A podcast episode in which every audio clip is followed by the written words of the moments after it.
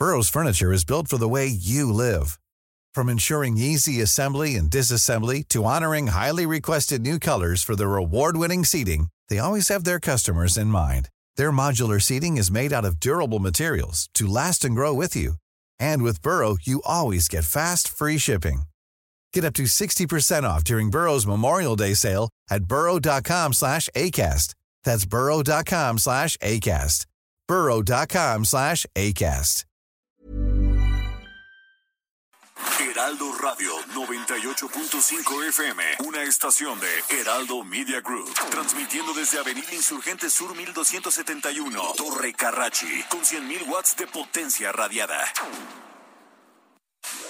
Inicia las noticias de la tarde con Jesús Martín Mendoza en Heraldo Radio.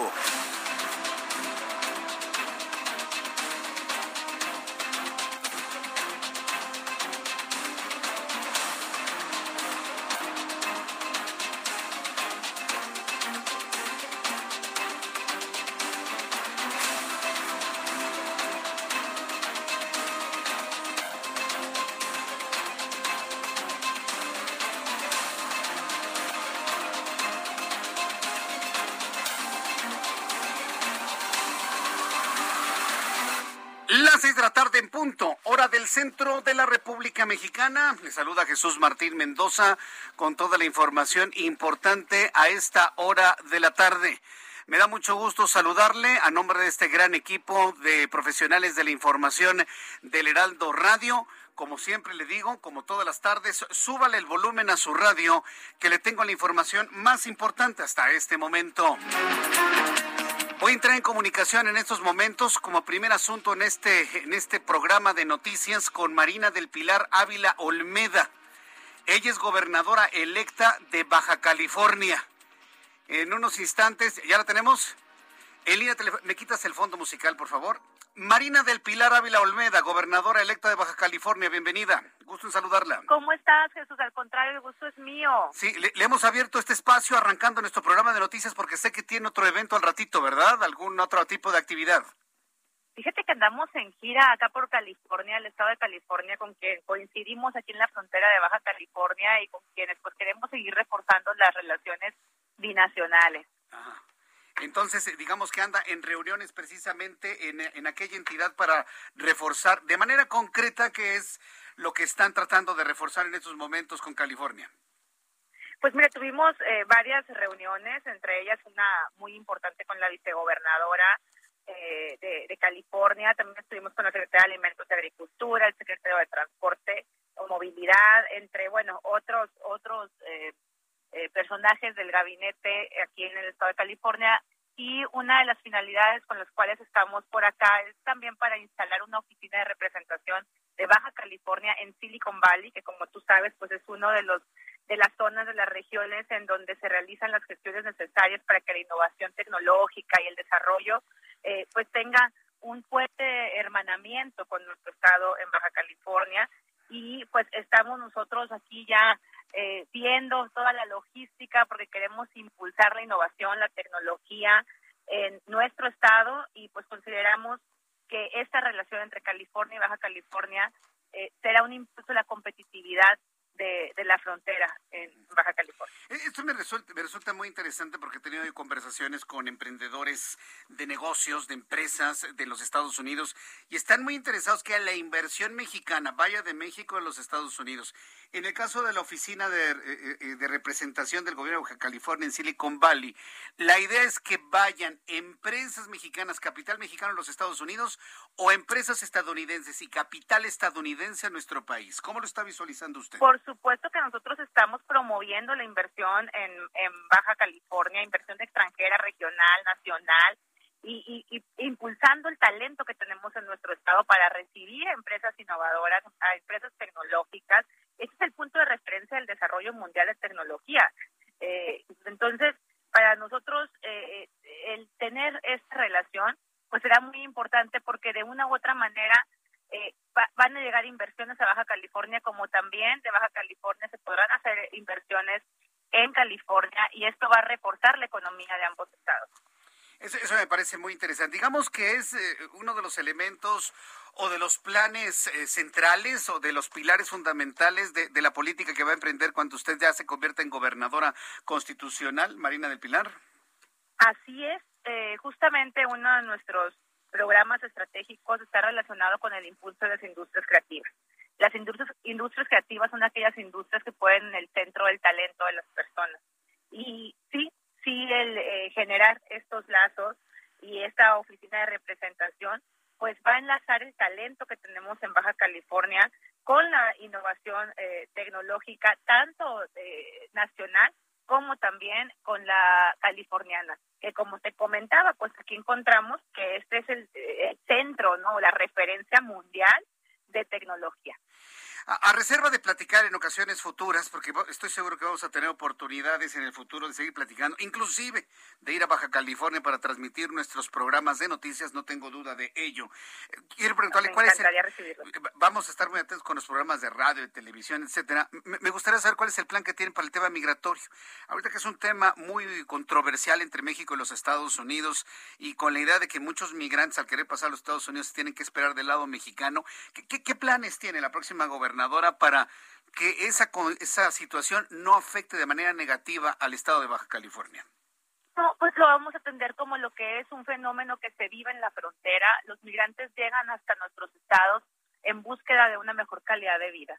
Y como gobiernos no podemos invisibilizarlos o no podemos nada más eh, decir, esto le compete a la federación. Al final del día son los gobiernos locales, incluso los mismos ayuntamientos, los que terminan haciendo frente a esta situación tenemos que buscar integrarlos, incluirlos en el modelo social, en el modelo económico que se vive en nuestras entidades y buscar los espacios para todos ellos. Es gente que busca mejorar sus condiciones de vida, las de ellos, las de sus familias, y la mejor manera de poder apoyarlos es justamente la integración en eh, nuestros, en nuestros, en la actividad económica, en la actividad social de nuestra región.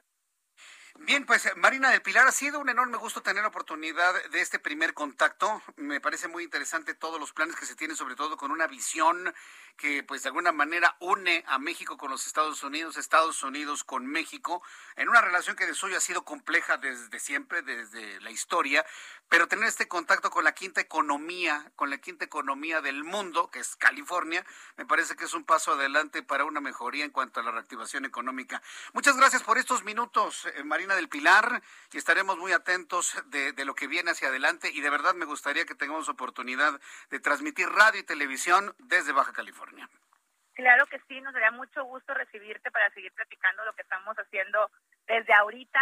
Eh, tomaremos el próximo primero de noviembre, te invitamos y pues seguiremos en esta gira de trabajo por California, que significa comercio, inversión, lo que se traduce en mayores empleos para ambos lados de la frontera y eh, mejor calidad de vida y bienestar para nuestros habitantes. Te mando un fuerte abrazo, te esperamos en Baja California. Claro que sí, Marina del Pilar, gobernadora electa. Estaremos por allá, Dios mediante. Que le vaya muy bien.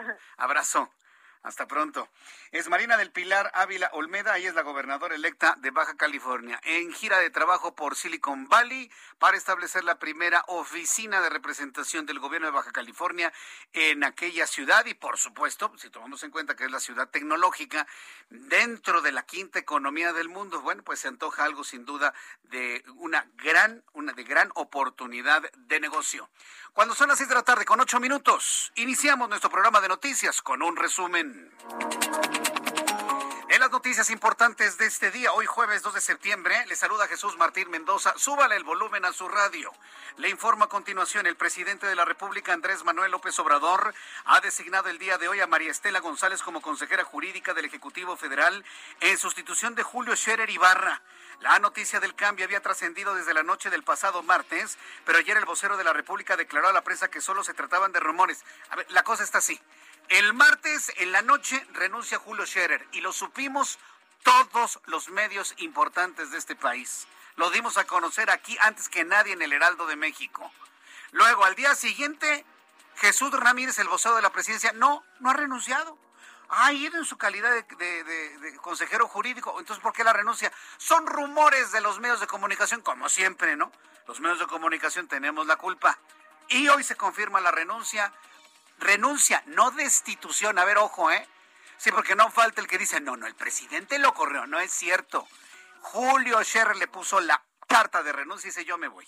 Te quiero mucho, eres mi cuate entrañable, seguiremos en este camino, pero yo me voy. Y no se va a la Suprema Corte de Justicia tampoco, ¿eh? Ayer ya Julio Martínez, Julio Jiménez Martínez lo analizó, no es candidato. Julio Scherer regresa a su vida normal, privada como abogado.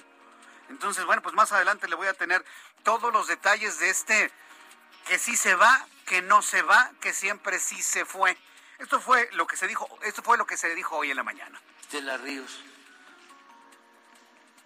ya fue conmigo consejera jurídica del gobierno de la Ciudad de México del 2000, María Estela Ríos González.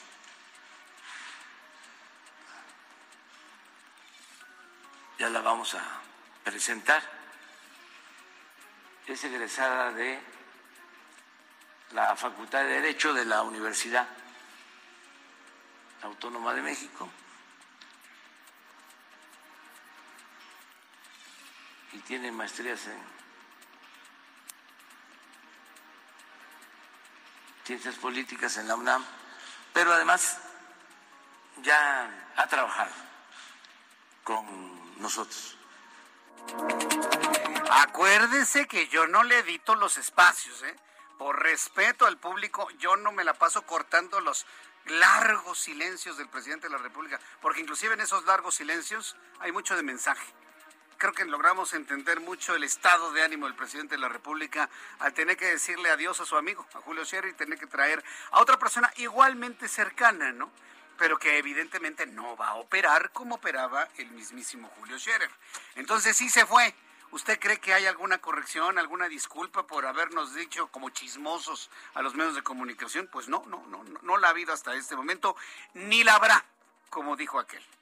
La Sala Superior del Tribunal Electoral del Poder Judicial de la Federación eligió por unanimidad al magistrado Reyes Rodríguez Mondragón. Fíjese cómo es la vida, ¿eh? Siempre sí se quedó él como nuevo presidente por los próximos tres años del Tribunal Electoral.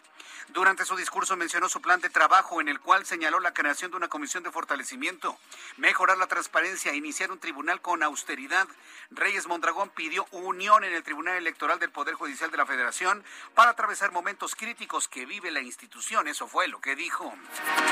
En más de este resumen de noticias, el secretario de Relaciones Exteriores, Marcelo Ebrard, anunció que a partir de octubre comenzará a emitirse los nuevos pasaportes de alta seguridad que colocarán a México entre los 15 países con un documento migratorio más seguro del mundo.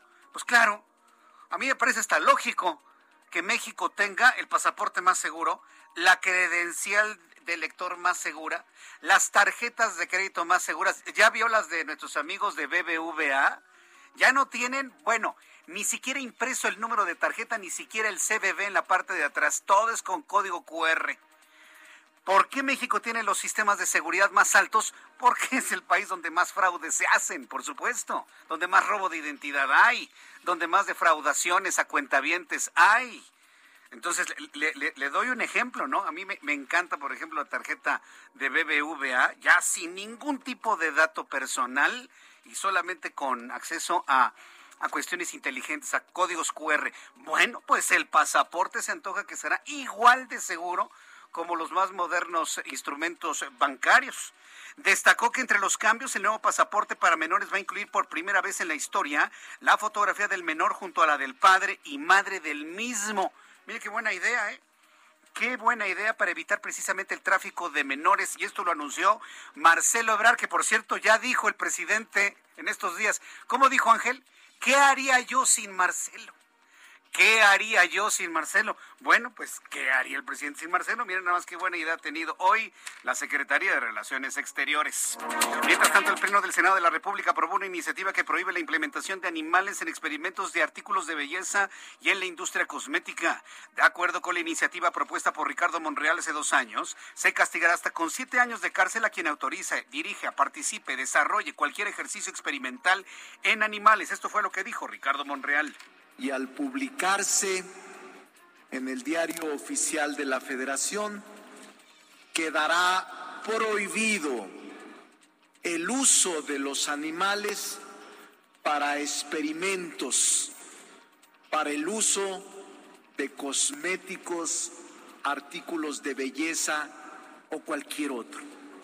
Por eso es un día histórico y por eso tenemos que alegrarnos.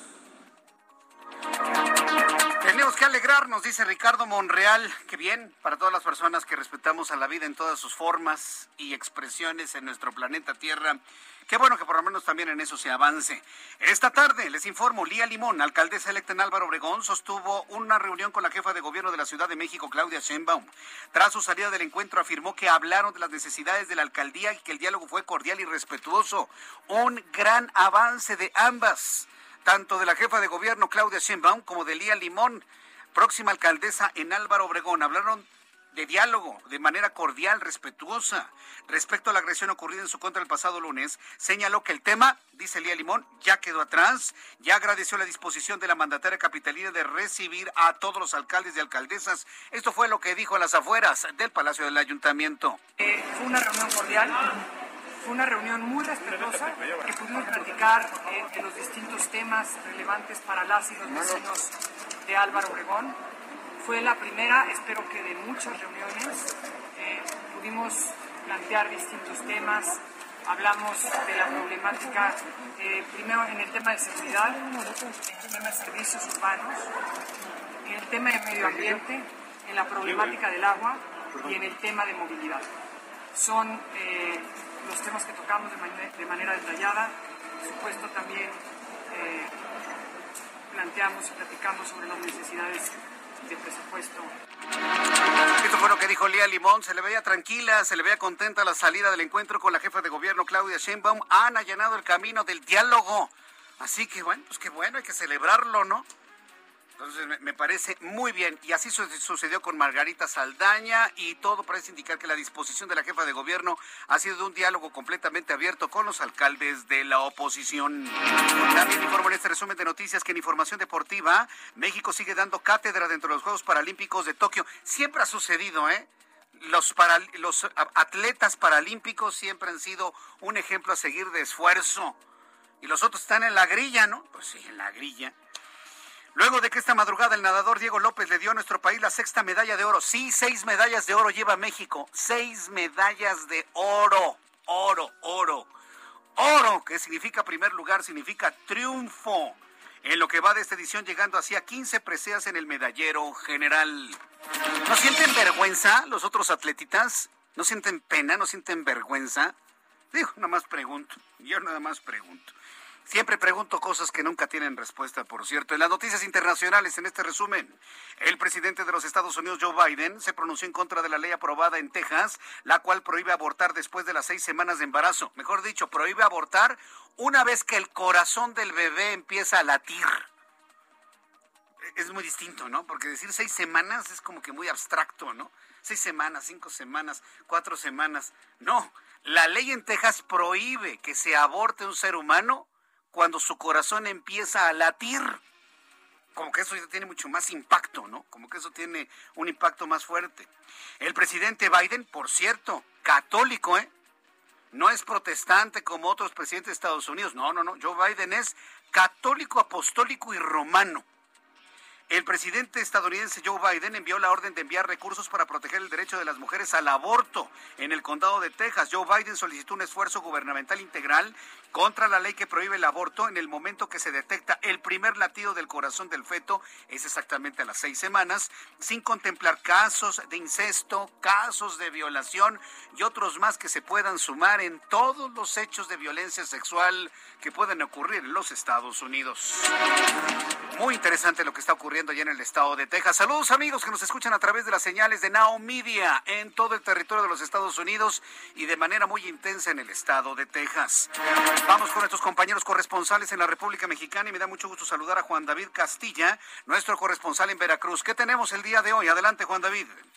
Muy buenas tardes, Jesús Martín, te saludo con mucho gusto también a todo el auditorio. Sí, fíjate que la niña Zulma, originaria de Jalapa, Veracruz, padece diabetes tipo 1, ganó un amparo federal para acceder a la vacuna contra el COVID-19, pero las autoridades estatales sanitarias se lo han negado. En un video que circula en redes sociales, Jesús Martín, la menor acusó a la Secretaría de Salud de Veracruz a cargo de Roberto Ramos Alor de incumplir con el ordenamiento judicial.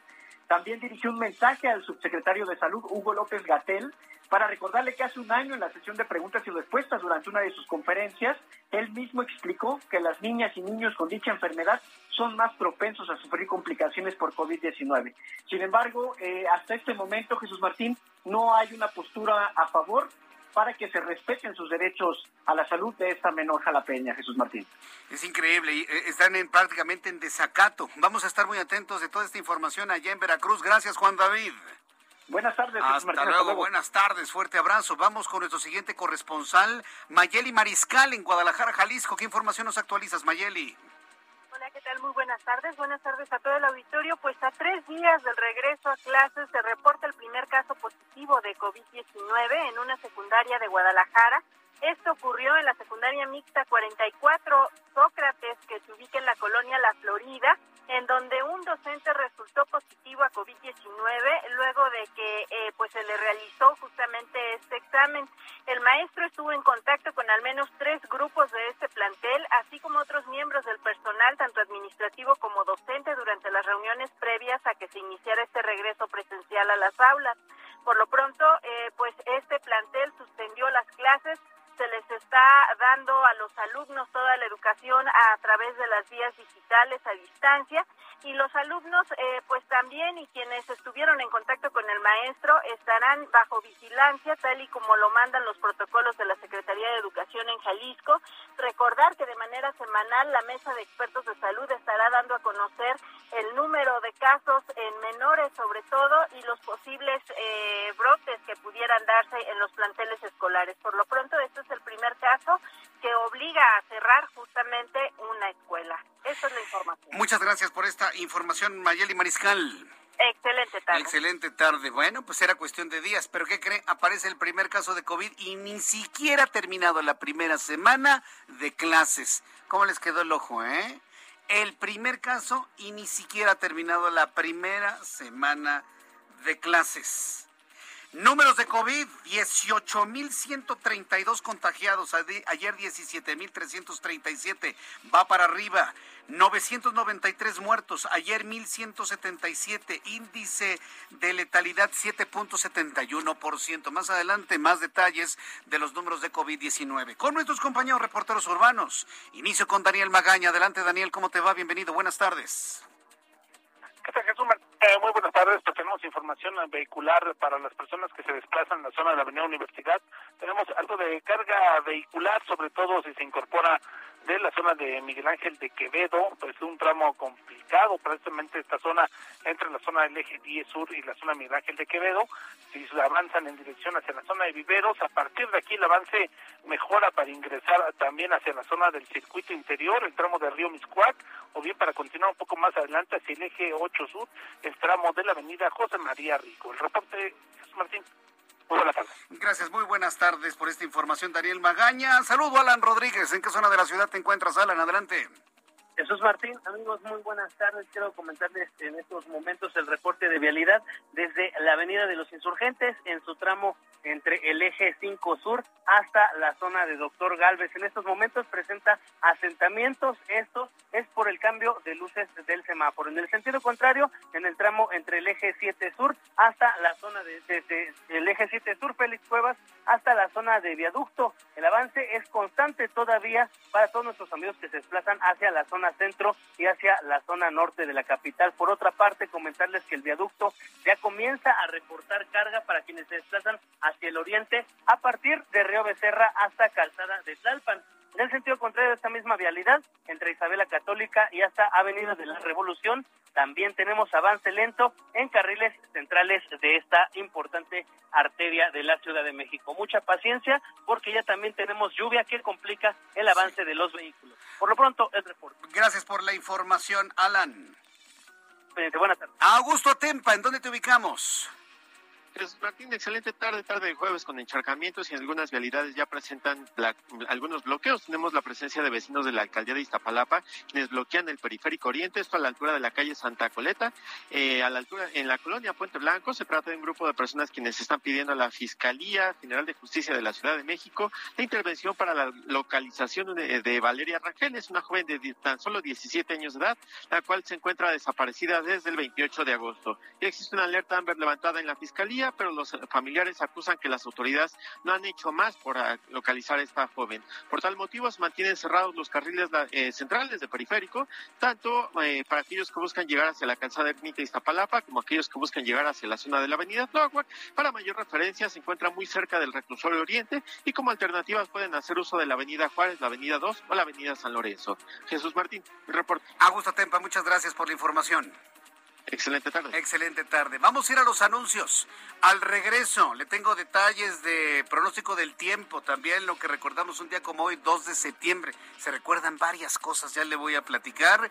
Y las noticias más importantes. Le invito a que me escriba a Twitter, arroba Jesús Martín MX, y a través de mi cuenta de YouTube en el canal Jesús Martín MX. Escuchas a...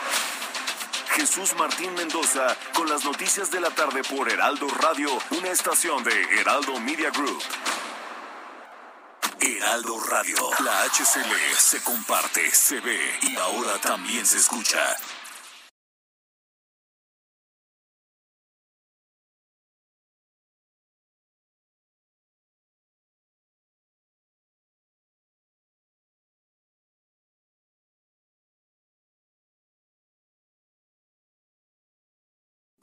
Heraldo Radio 98.5 FM, una estación de Heraldo Media Group, transmitiendo desde Avenida Insurgente Sur 1271, Torre Carrachi, con 100.000 watts de potencia radiada.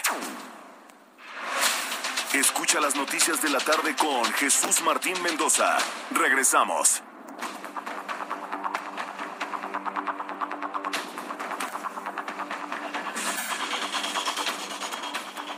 Son en este momento las 6 de la tarde con 30 minutos, las 6 de la tarde con 30, hora del centro de la República Mexicana. Al, bueno, antes de, platicarle una efeméride que para e, mí en lo personal, para este servidor resulta importante, importante. Vamos a escuchar a mi compañero Abraham Arriola, quien nos dice qué es lo que recordamos un día como hoy, 2 de septiembre, en México, el mundo y la historia. Adelante, Abraham. Amigos, excelente jueves. Esto es un día como hoy en la historia 2 de septiembre. 1667 en París se instala el primer sistema de alumbrado público. 1927 el astrónomo Carl Wilhelm descubre el asteroide Arabis. 1962 el futbolista brasileño Pelé anota el gol número 500 de su carrera. Además, hoy en Vietnam es el día de la independencia. Amigos, esto fue un día como hoy en la historia. Muchísimas gracias. Muchas gracias, Abraham Arreola. Te agradezco mucho toda la información de las efemérides como, eh, como todos los días ocurre. Saludos a quienes cumplen años y festejan su santo hoy 2 de septiembre. ¿Sabe qué nació un 2 de septiembre de 1974? ¿Alguien lo recuerda? Yo creo que todos celebramos a nuestros abuelos, ¿no? Yo creo que todos celebramos a nuestros abuelos. Bueno, pues el 2 de, un 2 de septiembre de 1974 nació el abuelo de este programa de noticias. Por eso le digo que es un es una ¿cómo decirlo, no? Como, como, una efeméride interesante, importante en lo personal y que estoy seguro que también importante para muchas personas que nos ven y que me siguen desde hace muchos años porque hace, eh, hace 47 años, hace 47 años, nació el primer sistema de noticias, de noticieros largos, que se convirtieron, vaya, en la forma de hacer noticias en la radio mexicana.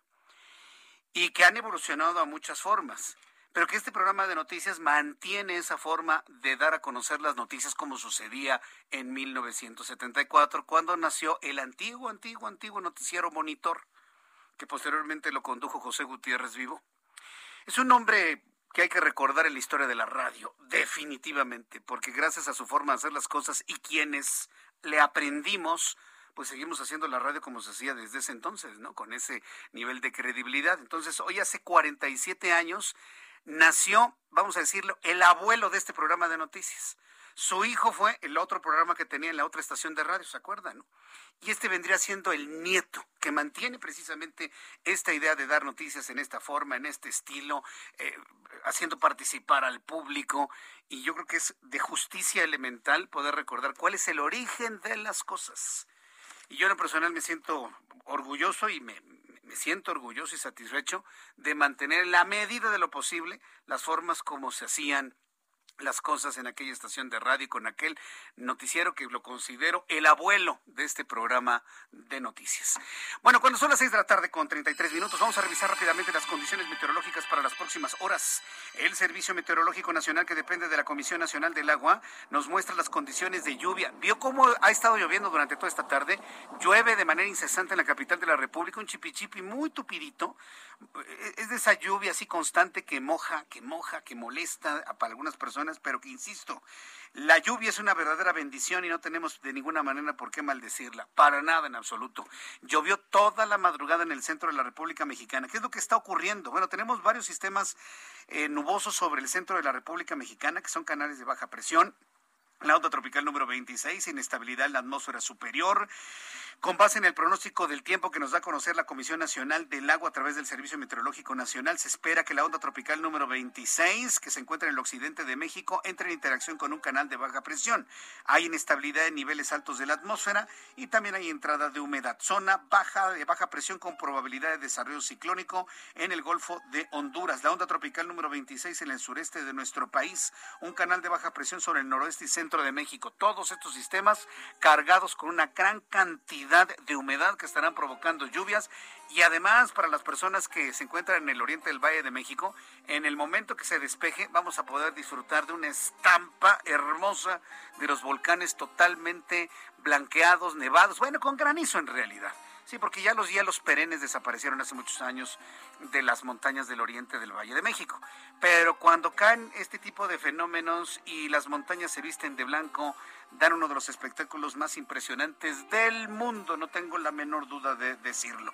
Con estos elementos atmosféricos debe conocer el pronóstico del tiempo para las siguientes ciudades. Amigos en Acapulco, qué gusto saludarlos, 28 grados en este momento, mínima 24, máxima 29. A todos nuestros amigos que nos siguen en digitales allá en Acapulco, Guerrero, en Tijuana, Baja California, mínima 18, máxima 26 en este momento, 24 grados, muy despejado allá en Tijuana. Villahermosa, Tabasco, mínima 23, máxima 36 en este momento, 33, Cuernavaca, mínima 15, máxima 23. En este momento 22 grados en la ciudad de la eterna primavera. Y aquí en la capital de la República llueve. Llueve en estos momentos, mínima 13, máxima 22. Mañana, en este momento, 18 grados Celsius.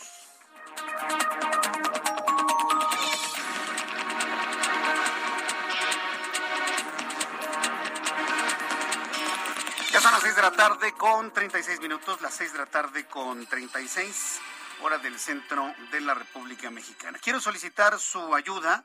Quiero solicitar su colaboración a todas las personas que nos están escuchando en el Heraldo Radio, porque estamos solicitando donadores de sangre para Ricardo Ortiz García. Todas las personas que de manera voluntaria, y subrayo la palabra voluntario, ¿sí? cuando hacemos estas peticiones de sangre, eh, son voluntarias, de ninguna manera estamos convocando a quienes venden sangre, porque, uy, eso pasa constantemente. A los voluntarios deberán presentarse en el Banco de Sangre del Hospital Darío Fernández del ISTE, esto en Avenida Revolución 1182, esquina Barranca del Muerto, en la clínica que está en Barranca del Muerto y Revolución, a una cuadra del periférico. Las citas son de lunes a viernes de siete y media a diez y media de la noche. Los donadores deben ser mayores de 18 años menores de, y menores de 50, pesar más de 50 kilogramos y tener un ayuno mínimo de cuatro horas, entre otros requisitos, como por ejemplo no tener tatuajes con menos de seis meses, no estar tomando medicamentos, no haber consumido alimentos altamente eh, altos en grasas, porque entonces la sangre aparece lipémica y no sirve para transfundir a las personas que lo necesitan. Si necesita usted más eh, información, comuníquese por favor con Liliana Ortiz al 55 70 48 91 31. Le doy nuevamente el teléfono celular de Liliana Ortiz, 5570 48 91 31. Seis de la tarde con 37 minutos, hora del centro de la República Mexicana. Eh, luego de que el presidente de la República, Andrés Manuel López Obrador, hiciera la solicitud de transparentar la información, esta tarde la Fiscalía General de la República ha publicado el acuerdo reparatorio entre Alonso Ancira y Petróleos Mexicanos. ¿Se acuerda de Alonso Ancira? El hombre que estaba en España y que luego se lo trajeron para acá y que en una entrevista con Carlos Loret de Mola le dijo, ah, me piden que les devuelva el dinero, yo se los devuelvo, hombre. Pues el problema es para ellos, no mío. Yo recuerdo mucho esa entrevista porque finalmente se habla de un, habla de un hombre completamente fuera de problemas y más bien una víctima de las circunstancias que lo envolvieron en la anterior administración. Finalmente, luego que fue detenido, que llegó a México, pues ofreció la reparación del daño, el gobierno lo aceptó, tuvieron que pasar una serie de meses para que entonces ya la Fiscalía General de la República haya publicado el acuerdo reparatorio entre Alonso Encira y Petróleos Mexicanos. El documento con 19 páginas fue publicado en la cuenta de Twitter de la Fiscalía, donde se puede ver que el monto del pacto es de poco más de 216 millones de dólares. Se va a quedar pobre Alonso Ancira después de esto? Pues por supuesto que no. Por, supuesto, por supuesto que no. Entonces, bueno, pues esto es lo que, esto es lo que de alguna manera eh, ha trascendido sobre este asunto. Al ratito le tengo más de esto y otros y otros temas. Vamos a entrar en comunicación. Vamos a entrar. Eh, ¿A, quién tenemos? Tenemos Vamos hasta Tapachula, Tapachula, Chiapas, con Amelia Hernández, nuestra Pamela Pamela, con Pamela, si es que no la conozco a Pamela, quien nos tiene toda la información de lo que ha sucedido con la detención de los migrantes en esta caravana, que bueno, hemos visto información, videos que nos han dejado verdaderamente impactados de la forma como se busca pues detener esta gran eh, caravana migrante. Adelante Pamela, gusto en saludarte, muy buenas tardes. ¿Qué tal Jesús? Muy buenas tardes, te saludo a ti, auditorio Perfecto, desde la frontera sur de Chiapas, comentarte que la tarde de este jueves de nueva cuenta cientos de personas migrantes que salieron del municipio de Huixla, un municipio cerca de Tapachula, fueron detenidos una vez más cuando estaban a punto de llegar al municipio de Escuinca. En punto de las 3 de la tarde, cientos de elementos del Instituto Nacional de Migración, 500 para ser exactos, acorpados por la Guardia Nacional, establecieron un operativo para contener a migrantes, en su mayoría de aquí, extracontinentales. Pamela, Pamela, perdón que te interrumpa, Pamela. Que cumplían con la labor de informar ¿Puedes decirle que se coloque mejor el teléfono? Es que no la estamos entendiendo en FM. A ver, si podemos decirle a Pamela que se coloque mejor su teléfono, sus manos libres, porque lo tiene al revés, entonces prácticamente no, no se escucha. Pero bueno, el asunto está ahí. O sea, el Instituto Nacional de Migración arremetió nuevamente contra migrantes, activistas y periodistas en Mapastepec, Chiapas. En algunas de las imágenes que han empezado ya a circular por las redes sociales, observamos momentos, bueno, usted que me ve a través de YouTube lo podrá ver, pero usted que me escucha en la radio en toda la República Mexicana, escucha usted los gritos de desesperación de una mujer haitiana en el momento que es detenida por el Instituto Nacional de Migración.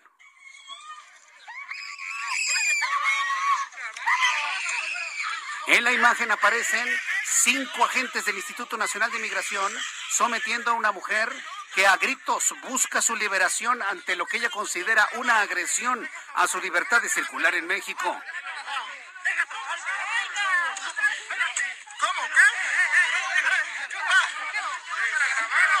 Los agentes del Instituto Nacional de Migración amedrentan a quienes graban la escena a quienes las aseguran, déjanos trabajar, déjanos trabajar en medio de la violencia ejercida contra los migrantes.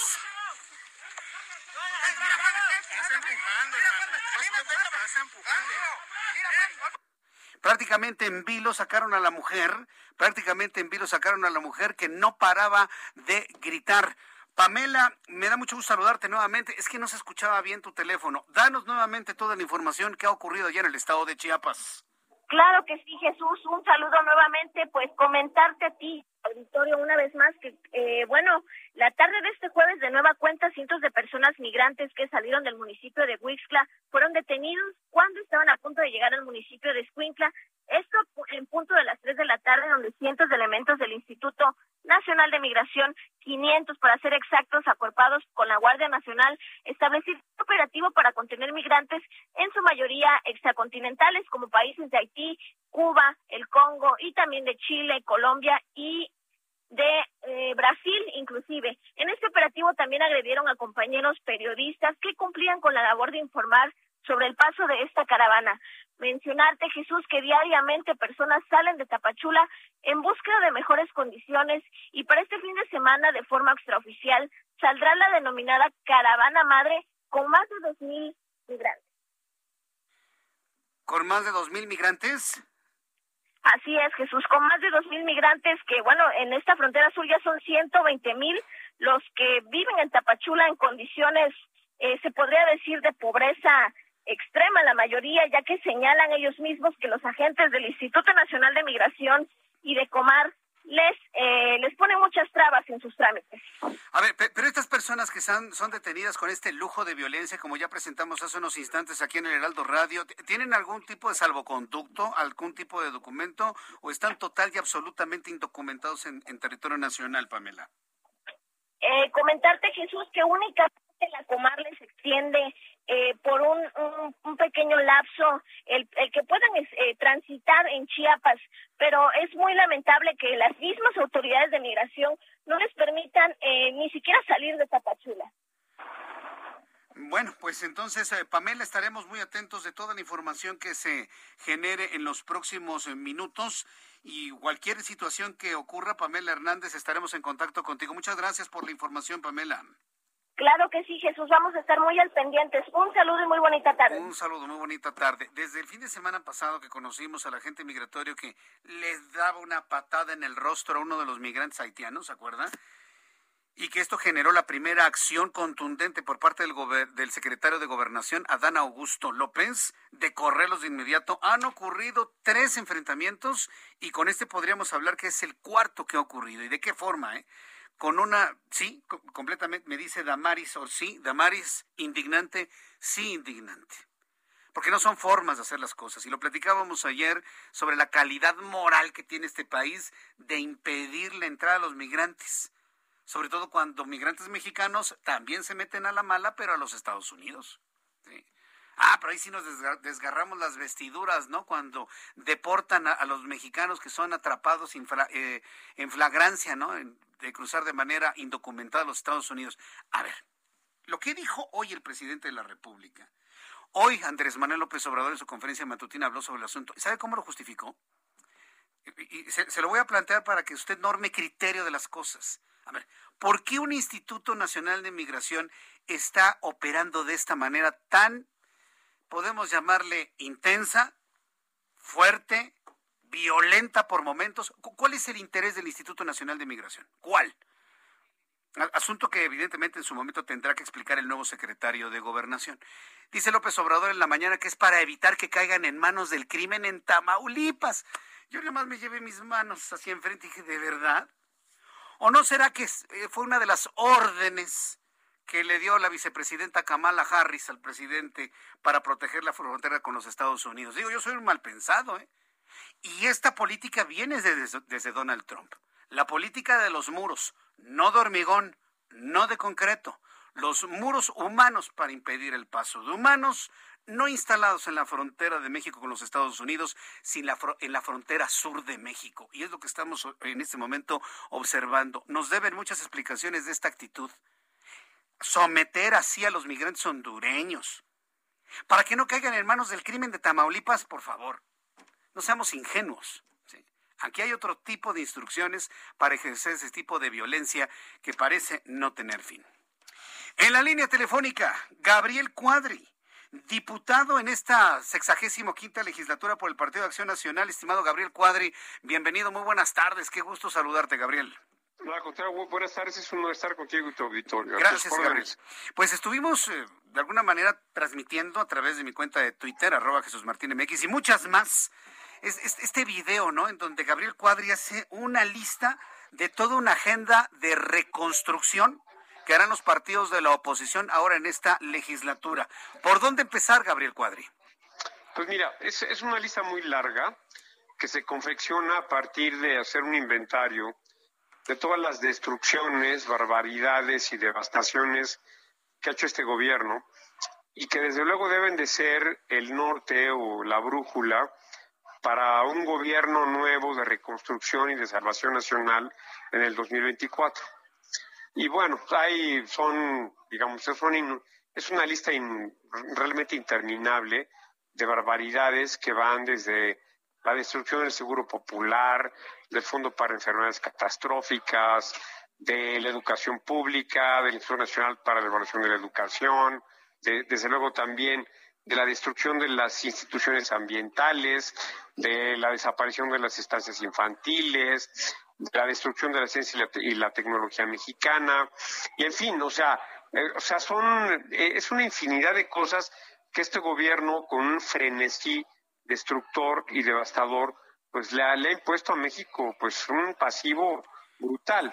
Y de lo que se trata ahora, pues es de tratar de, reconstruir un proyecto nacional de competitividad, de progreso, de prosperidad y de sustentabilidad, que es de lo que se, que es, digamos, me, parece que es el objetivo fundamental de la oposición ahora en esta nueva legislatura. Ahora, ¿cómo hacer las cosas en la legislatura, Gabriel Cuadri, cuando ya vimos el modus, voy a decirlo así, modus operandi del Movimiento de Regeneración Nacional con este tema de la aprobación de madruguete, ¿no? De esta ley de juicio político que le está de alguna manera quitando atribuciones a los congresos de los estados, ah, claro. visiblemente inconstitucional, pero vaya, lo hicieron, lo aprobaron y pasaron por encima de la oposición. ¿Cómo trabajar con esta condición? Pues mira, es que lo, lo, lo que pasa es que Morena y sus aliados están en una posición de absoluta arrogancia, soberbia, populista, este, mesiánica, en donde lo único que cuenta pues son las decisiones y los dichos de su Mesías, de su Mesías milenarista, y pues ellos están dispuestos a atropellar la constitución, la legalidad, los reglamentos, los principios básicos de la convivencia parlamentaria, con tal de satisfacer, digamos, los deseos de su Mesías. Pues lo que hicieron hoy mismo en la madrugada es aprobar una ley, digamos, que este, lo que pretende, una ley realmente eh, que, que, lo que intenta es eh, crear un mecanismo, un instrumento para eh, ejercer una acción represiva directa sobre los opositores en el Congreso, tanto en la Cámara de Diputados como en la Cámara de Senadores. Y esto lo están haciendo porque como no tienen la mayoría calificada ni en la Cámara de Senadores ni en la Cámara de Diputados, lo están haciendo para poder amenazar, para poder, digamos, presionar a legisladores con la finalidad de que voten las reformas constitucionales que quiere el presidente López en materia de energía, en materia de reformas a la legislación electoral y también, digamos, en, en materia de otro tipo de reformas institucionales o constitucionales que él quiere hacer. Y pues la única, el único instrumento con el que cuenta es la presión directa, eh, personal, sobre legisladores a partir de estas eh, de estos de esta nueva digamos de ley federal que intenta eh, procesar de manera expedita violando además la soberanía de los estados de los este, diputados senadores y gobernadores no pues eh, yo creo que los partidos de la oposición, que bueno, entiendo porque platiqué también con el diputado Cházaro, están muy, muy este, cohesionados. Hay quienes dicen que el PRI anda tan baleante, que no sé qué, pero bueno, ayer escuchar a Alejandro Moreno, pues de alguna manera nos dejó ciertamente tranquilos porque parece que la alianza va con una cohesión importante. Van a tener que trabajar ustedes para poder enfrentar no nada más esta, sino otras formas de hacer del Movimiento de Regeneración Nacional y aliados, Gabriel Cuadri. Pues mira, este, de, lo que se trata es, es básicamente de una legislatura de resistencia. ¿Por qué digo de resistencia? Porque, porque tenemos una minoría. Hay, a, pesar, esta es una perversión electoral, pero hay que decirlo, a pesar de que Morena y sus aliados obtuvieron menos, un menor porcentaje de votos que nosotros, que la coalición va por México, por diversas argucias digamos, legales electorales y por el transfugismo de diputados entre eh, partidos que están coaligados, han obtenido un mayor porcentaje de diputados. Entonces, lo que tenemos que hacer ahora es una resistencia. Resistencia para tratar de impedir que aprueben leyes que son contrarias al interés nacional y desde luego eh, una resistencia cabal y definitiva para impedir eh, reformas constitucionales. ¿Por qué? Porque si bien tienen la mayoría simple, no tienen la mayoría calificada para hacer reformas constitucionales. Entonces, nuestra labor como oposición del PAN, del PRI, del PRD y también del Movimiento Ciudadano, espero yo, es impedir que se concreten esas reformas, eh, digamos, constitucionales que van, como ya lo comentaba yo, en el sentido de dar de, establecer una regresión energética brutal para el país, de desmontar totalmente la transición energética hacia las energías limpias y renovables, el de militarizar totalmente la seguridad pública a través de integrar a la Guardia Nacional a las Fuerzas Armadas y también el de reformar la legislación electoral para acabar con la autonomía del Instituto Nacional Electoral. O sea, tenemos que resistir y que impedir que el gobierno del presidente López acabe por eh, devastar y destruir las últimas instituciones que quedan en el país de manera autónoma. Pues Gabriel Cuadri, vamos a estar muy atentos del trabajo legislativo. No cabe duda que es una va a ser una legislatura singular este periodo ordinario, sin duda alguna, va a marcar lo que va a ocurrir en los próximos años, no no tengo duda de pensarlo. Pues esperemos que todo vaya mejor y cualquier duda que tengamos, consulta, pues nos volvemos a comunicar, Gabriel Cuadri. Muchas gracias por este tiempo para El Heraldo Radio. Al contrario, a sus órdenes, un gran abrazo. Ah, Muchas gracias. Abrazo, hasta la próxima. Gracias. Gabriel Cuadri, diputado del Partido Acción Nacional, perteneciente a esta alianza opositora, de esta alianza Va por México. Y pues mire, ya eh, al ratito le voy a platicar lo que sucedió ahí en la Cámara de Diputados. Segundo día y aprobaron esta llamada ley del juicio político. ¿Qué significa? Le voy a decir qué es lo que establece esta ley de juicio político aprobada por los morenistas. Que si el, Congreso Federal dice, se le quita el fuero a alguien y un Congreso local dice que no, prevalece el criterio del Congreso Federal por encima del Congreso local. Eso es anticonstitucional, como se le vea. Voy a los anuncios y regreso con un resumen. Escuchas a Jesús Martín Mendoza con las noticias de la tarde por Heraldo Radio, una estación de Heraldo Media Group. Heraldo Radio. La HCL se comparte, se ve y ahora también se escucha.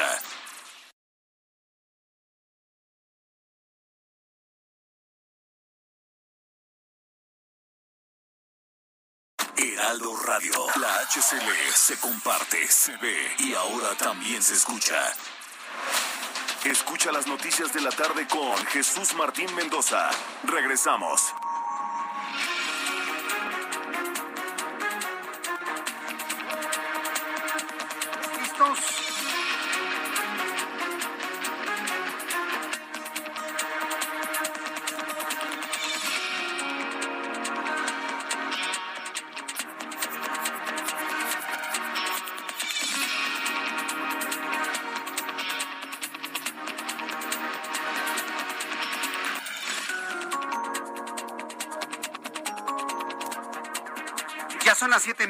Punto, las 19 horas en punto, hora del centro de la República Mexicana, le presento un resumen con las noticias más importantes aquí en el Heraldo Radio.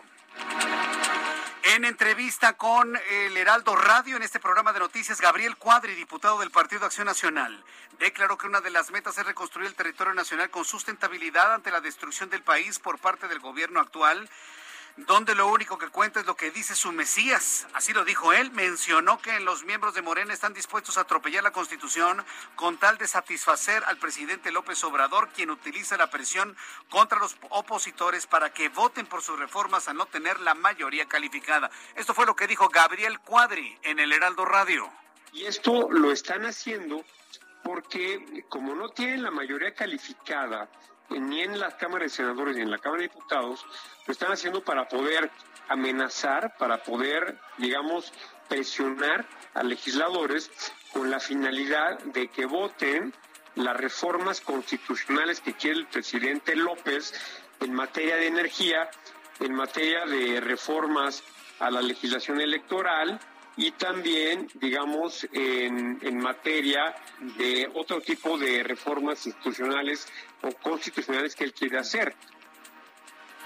Bueno, que nos dijo Gabriel Cuadri en entrevista con el Heraldo Radio hace unos instantes. También informó que la fracción del Partido Revolucionario Institucional en la Cámara de Diputados, la fracción parlamentaria del PRI en la Cámara de Diputados, rechazó la ley de juicio político y declaración de procedencia aprobada por Morena y sus aliados durante las primeras horas de este jueves de madruguete al advertir que dicho ordenamiento convierte al Poder Legislativo en un órgano de revancha y vendetas con el recurso del juicio político para perseguir opositores. Espéreme tantito, en eso tiene razón el PRI, pero peor aún, le quita la atribución al Congreso local de cualquier estado de poder hacer un juicio de procedencia o de determinar que no es procedente. Entonces, esto atropella a la soberanía de los estados. Entonces, bueno, veremos seguramente una lucha en la Suprema Corte de Justicia por esta ley que aprobaron los morenistas de madruguete de madrugada. Enero-agosto de 2021, el Instituto Nacional de Inmigración identificó y rescató 147.033 migrantes que se trasladaban en condición irregular por México, cifra que representa un aumento de, aumento de 203% comparado con el mismo periodo del año anterior. En el noreste de los Estados Unidos se elevan a 42 el número de muertos por las inundaciones causadas debido a los remanentes del huracán Ida, después del que el gobernador de Nueva York, eh, de Nueva Jersey, Phil Murphy, anunciara que solo en esa región habían muerto 23 personas, así como lo oye. Y estamos hablando del primer mundo. Estamos hablando de países avanzados, en donde la lluvia no ve si el país es avanzado del primero, segundo, tercero o del otro mundo. Y ya sea en lugares sin drenaje o con drenaje, el agua mata gente. El alcalde reveló que además que la mayoría de estas muertes fueron individuos que quedaron atrapados en sus vehículos debido a las inundaciones. Tras casi cuatro décadas separados, ABBA sorprendió a sus fanáticos al anunciar su regreso. ¡ABBA! Sí, ABBA. Y no necesito explicarle a los más chavos porque yo no entiendo cómo es que los millennials y los centennials aman ABBA de los setentas alguien que me lo explique. Vaya, ni siquiera los Atins, que fueron la consecuencia de ABBA, son tan recordados como el cuarteto, e-, este cuarteto de los 70. Bueno, pues la legendaria banda de pop sueca anunció hoy un nuevo disco y un concierto virtual, ABBA Voyage, el viaje de ABBA, y se lanzará en noviembre antes de una serie de conciertos revolucionarios en que los avatares virtuales tocarán éxitos como Mamma Mía y Waterloo. ¿Qué estamos escuchando, Ángel? Tú que eres bueno para esto. Dancing Queen. A ver, señores, para esta hora de la tarde con lluvia, así suavecito. Dancing Queen con el grupo ABBA que está de regreso.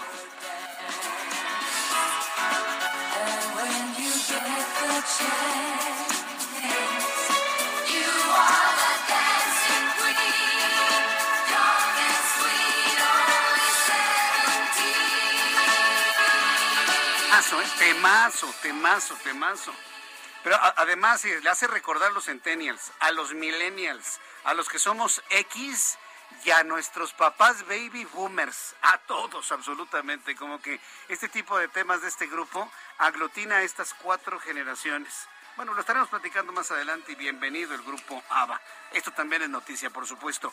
Y para finalizar nuestro resumen de noticias, le informo que la Secretaría de Hacienda y Crédito Público informó de diversos nombramientos para la segunda mitad del sexenio. Indicó que la segunda mitad será una etapa de consolidación de proyectos de la presente administración, por lo que la dependencia realizó cambios estratégicos en la unidad de coordinación con entidades federativas, unidad de crédito público, en la unidad de banca, valores, ahorro, unidades de seguros, pensiones, seguridad social. Es dicen, y esto es lo que tengo en resumen aquí en el Heraldo Radio. Le invito para que siga con nosotros.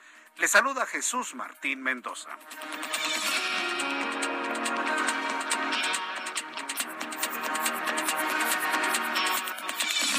Ya son las siete con seis, las siete con seis horas del centro de la República Mexicana. Escucha usted el Heraldo Radio. Yo soy Jesús Martín Mendoza, que le acompaño con las noticias a esta hora de la tarde desde, uff, desde hace ya una buena cantidad de años. Vamos a revisar información con nuestros compañeros reporteros urbanos, periodistas especializados en información de ciudad. Empiezo con Daniel Magaña. Adelante, Daniel, gusto en saludarte. Muy buenas tardes. Jesús Martín. Eh, muy buena tarde con información vehicular de la Avenida de los Insurgentes Sur para incorporarse hacia la zona de la Avenida San Fernando bueno, pues hay que anticipar el cambio al carril de la izquierda para hacer esta incorporación un poco antes también en la zona del anillo periférico sur, en los carriles laterales, la incorporación hacia el periférico en dirección hacia la zona de Tlalpan, pues tenemos ya circulación que se torna lenta debido a la hora en esta incorporación. Y un poco más adelante el avance es bueno en la zona de insurgentes para trasladarse o poder incorporarse tanto a la carretera federal como a la autopista México-Cuernavaca, el sentido opuesto para ingresar hacia la zona de ciudad universitaria en este tramo, bueno, pues sin complicación vehicular a esta hora de la tarde. El reporte muy buenas noches. Gracias, muy buenas noches, eh, Daniel Magaña. Vamos con mi compañero Alan Rodríguez. ¿En dónde te ubicamos? Alan, buenas tardes. Hola, ¿qué tal Jesús Martín? Amigos, muy buenas tardes. Acabamos de recorrer la avenida Patriotismo en su tramo entre Extremadura y hasta el cruce con el viaducto Miguel Alemán Valdés. En estos momentos presenta avance lento por el cambio de luces del semáforo. Mucha precaución en esta zona ya que tenemos una lluvia que no ha parado desde las seis de la tarde. Por otra parte, comentarles que tenemos en estos momentos un bloqueo en Benjamín Franklin y la avenida Ciencias. En este punto ya tenemos también presencia de la policía capitalina en espera del repliegue de este grupo de manifestantes. Por último, comentarles que tenemos también en el eje 4 sur lluvia desde la zona de Vértiz hasta Calzada de Tlalpan y en estos momentos presentan asentamientos muy cerca del cruce con Lázaro Cárdenas. Mucha precaución para todos nuestros amigos automovilistas al momento de circular por la reducción de visibilidad derivado de este fenómeno natural. Por lo pronto, Jesús Martín, es el reporte que tenemos. Muchas gracias por esta información. Alan. Vamos con Augusto Atempa, en otro punto del Valle de México. Adelante, Augusto. Buenas tardes. Así es, Jesús Martín, te platico que continuamos en el oriente de la ciudad y yo te platicaba de esta, este bloqueo que se presenta o se presentaba aquí en la avenida Periférico, muy cerca del reclusorio oriente. Hace unos instantes eh, llegaron autoridades eh, de la Fiscalía General de Justicia para dialogar con estos manifestantes y es que ellos pedían pues la aparición de una joven de 17 años, la cual permanece desaparecida desde el 28 de agosto.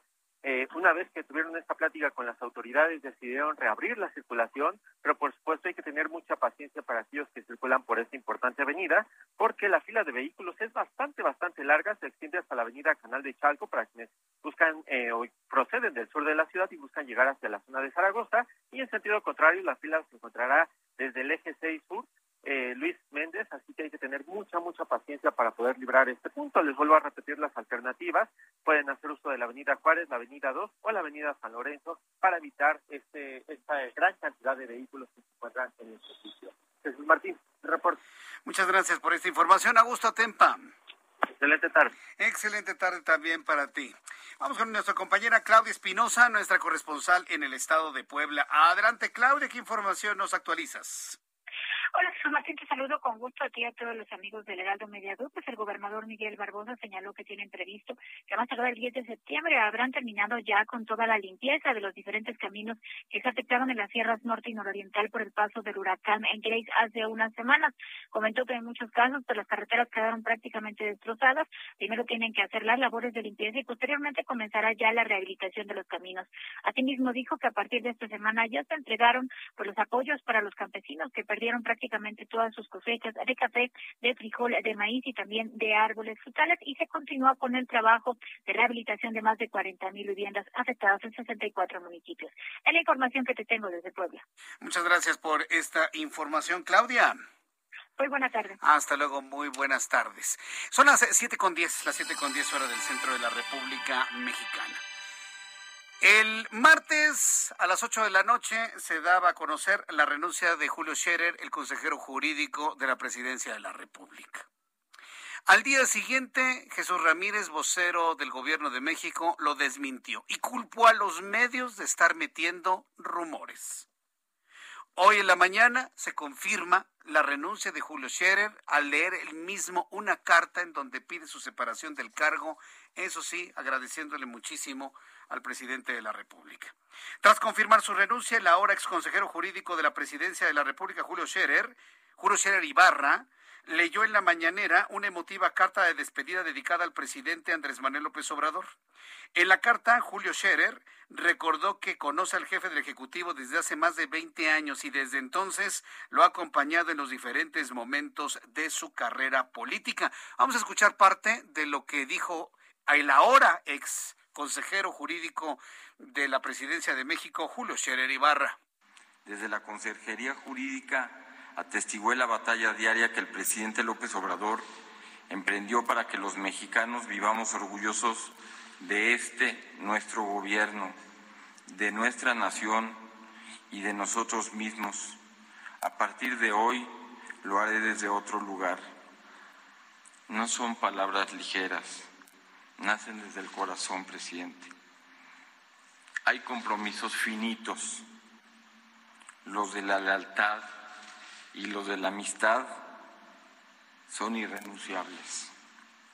Mi gratitud para cada uno de sus colaboradores, pero para usted mi gratitud infinita, presidente. Esto fue lo que dijo Julio Scherer, evidentemente impactado por la toma de decisión que tuvo que hacer, pero pues el que se va es él, ¿eh? O sea, dejémonos de ingenuidad desde que, ah, no, no, no, no, no, es que lo movió el presidente, no, es que lo va a mandar a la Suprema Corte de Justicia de la Nación, no es cierto.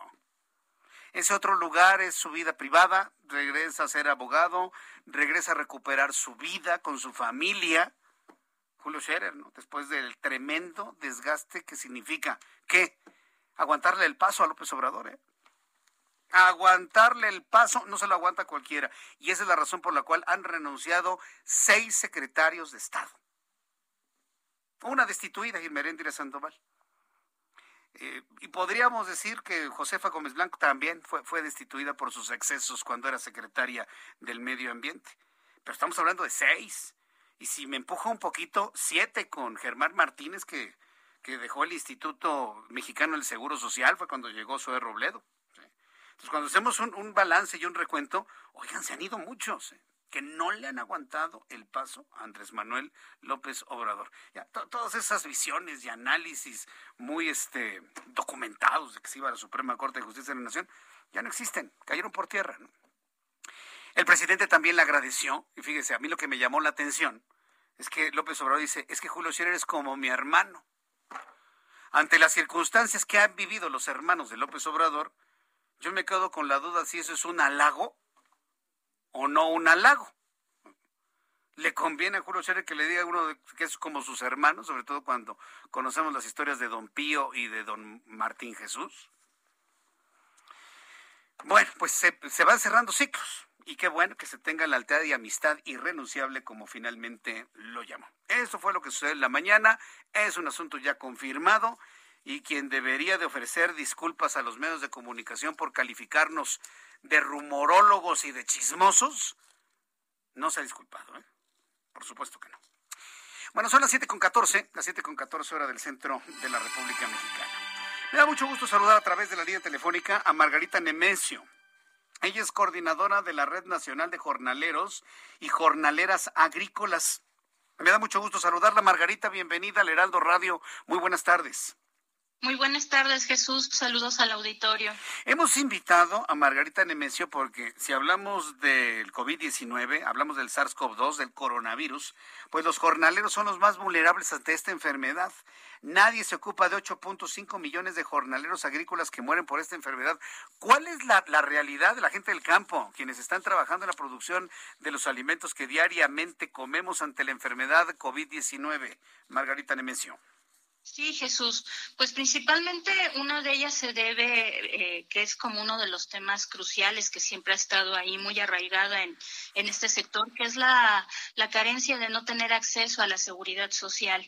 Y el no tener esto, por lo menos limita que ellos puedan tener, eh, ¿cómo se llama?, garantías de atención médica o de un tratamiento adecuado y sobre todo que se dé un seguimiento si esta población se ve justamente frente a un contagio o brotes como los que nosotros nosotros hemos documentado o, o, revisado en algunos registros hasta los fallecimientos que se han dado. Entonces sí es preocupante porque además de que eso limita, muchos de ellos tienen que cubrir por su cuenta, ¿no? Tratamientos que muchos, algunos de ellos son costosos, pero también cuando se da un fallecimiento tanto de un jornalero, una jornalera o de alguno de los integrantes de sus familias por coronavirus, pues los gastos funerarios o el trámite de documentos en la mayoría de los casos corre por su cuenta. Se dificulta más sobre todo para quienes son migrantes. Esto no quita de lado que también sea una situación que enfrentan, por ejemplo, población jornalera que está sentada o que es local en, en algunos estados. Entonces, es como una de las situaciones que se agrava también por las condiciones laborales en las que están, Jesús. Eso limita mucho que por trabajar en campos alejados de cualquier supervisión o por lo menos eh, un chequeo continuo por parte de las autoridades este, laborales, y me refiero de los tres niveles, puedan verificar que efectivamente se implementen brigadas de salud de entrada, ¿no? Que garantice no solamente la información o el tema del acceso a la vacunación, sino todo lo que implica de ver que efectivamente tengan como las medidas necesarias. Muchas de ellas no viven en albergues, rentan por, por su cuenta espacios. Si nadie monitorea esos espacios, pues difícilmente pueden estar como vigilados o controlados y los brotes pues son de alto riesgo en estas zonas, Jesús. Ahora, eh, eh, ¿cuáles han sido los apoyos de las autoridades de salud locales para poder ofrecer ya sea vacunas, atención médica, hospitalaria? ¿Cuál ha sido la realidad hasta este momento? Pues ha sido, una de ellas ha sido la falta de coordinación. En algunos estados sí ha sido como visible eh, estrategias que han desarrollado, sobre todo, por ejemplo, en brigadas de salud, que hacen recorridos o que han hecho recorridos en algunas zonas o campos agrícolas y pero lamentablemente no es en todos los estados, ¿no? Sí hay una descoordinación entre los empleadores, ¿no? Que son los patrones quienes contratan a la población jornalera con las autoridades de salud tanto a nivel estatal como federal pensamos en este caso también las estatales, porque son quienes, coordinadas con las autoridades municipales, tendrían como mayor referencia de dónde son los dónde se ubican los campos agrícolas donde está la población y que se pueda hacer como accesible la vacunación a ellos. Por ejemplo, ubicamos un caso concreto en, en Sinaloa, apenas ahora en la temporada agrícola que terminó, esto fue en el mes de abril, y por ejemplo, cuando se hicieron las brigadas de salud en una sindicatura en la región sur, prácticamente cuando estuvieron las vacunas, la población jornalera, específicamente ellas, estaban en el campo. Cuando ellos retornaron por la tarde, nadie pudo acceder a la vacuna porque ya el personal se había retirado. Las personas que acudieron pues son los que viven en la sindicatura, pero no la población jornalera.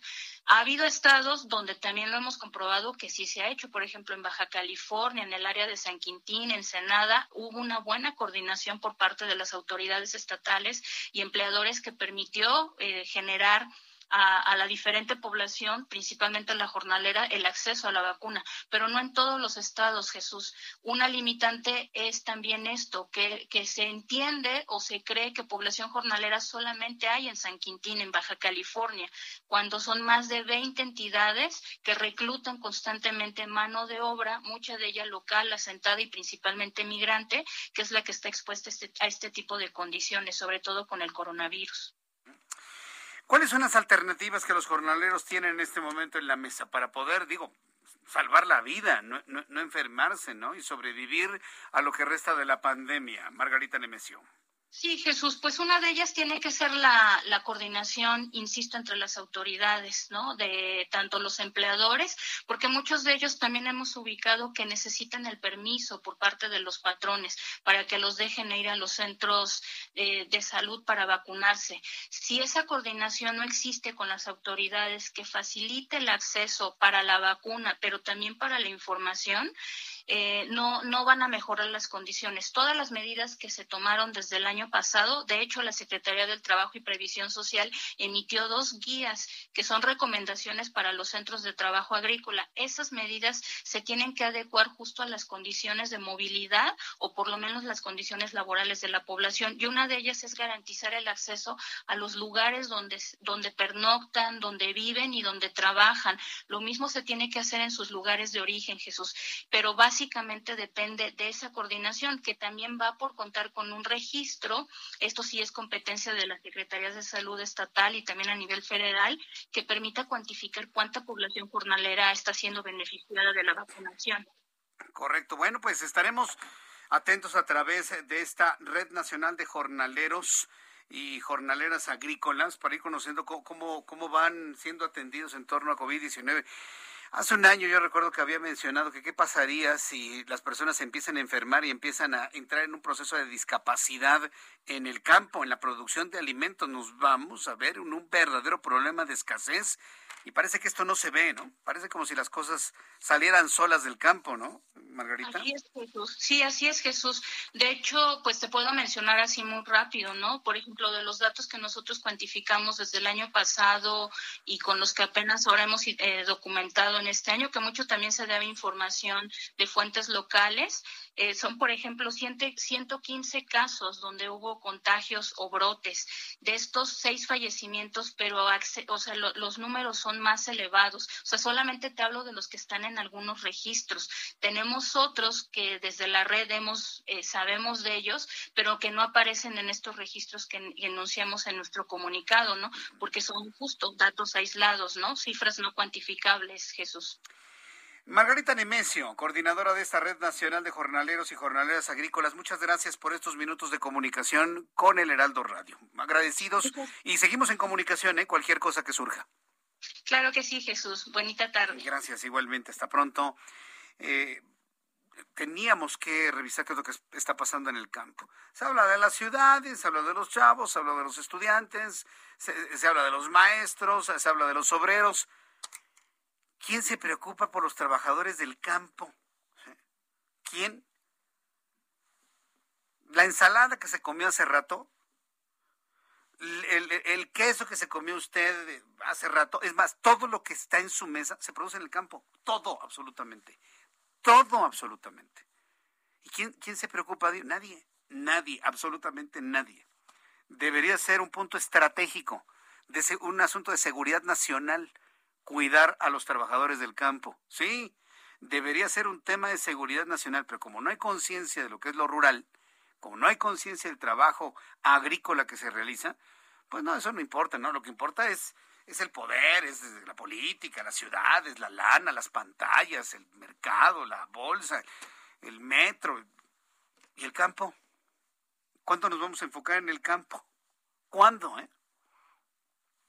Son las 7.23, las 7.23 horas del centro de la República Mexicana. Antes de los mensajes, le informo que que en una sorpresiva unanimidad, unanimidad, ¿eh? Miren lo que son las cosas, la Sala Superior del Tribunal Electoral del Poder Judicial de la Federación respaldó a Reyes Rodríguez, magistrado, como su nuevo presidente hasta finales de octubre de 2024. El tribunal confirmó que en sesión privada Reyes logró el respaldo unánime de sus pares luego de que el magistrado José Luis Vargas expresara que respetaría y respaldaría la decisión de la mayoría que ya había aceptado cerrar filas en torno a Reyes Rodríguez. El nuevo presidente del Tribunal Electoral del Poder Judicial de la Federación presentó ya un plan de trabajo e insistió en la creación de una comisión de fortalecimiento para reformar al Tribunal Electoral, mejorar al Tribunal Electoral y ser más austeros y reducir la concentración de funciones en la presidencia de ese tribunal. Vamos a ir a los anuncios. Al regreso le tengo más información, los números de COVID. Vamos a platicar los números de COVID al regreso y, cómo está la situación de esta enfermedad. Le invito para que me escriba a Twitter, arroba Jesús Martín MX y a través de YouTube en el canal Jesús Martín MX. Escuchas a Jesús Martín Mendoza con las noticias de la tarde por Heraldo Radio, una estación de Heraldo Media Group. Heraldo Radio.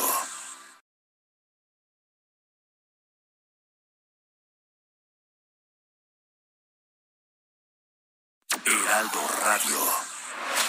Escucha las noticias de la tarde con Jesús Martín Mendoza. Regresamos.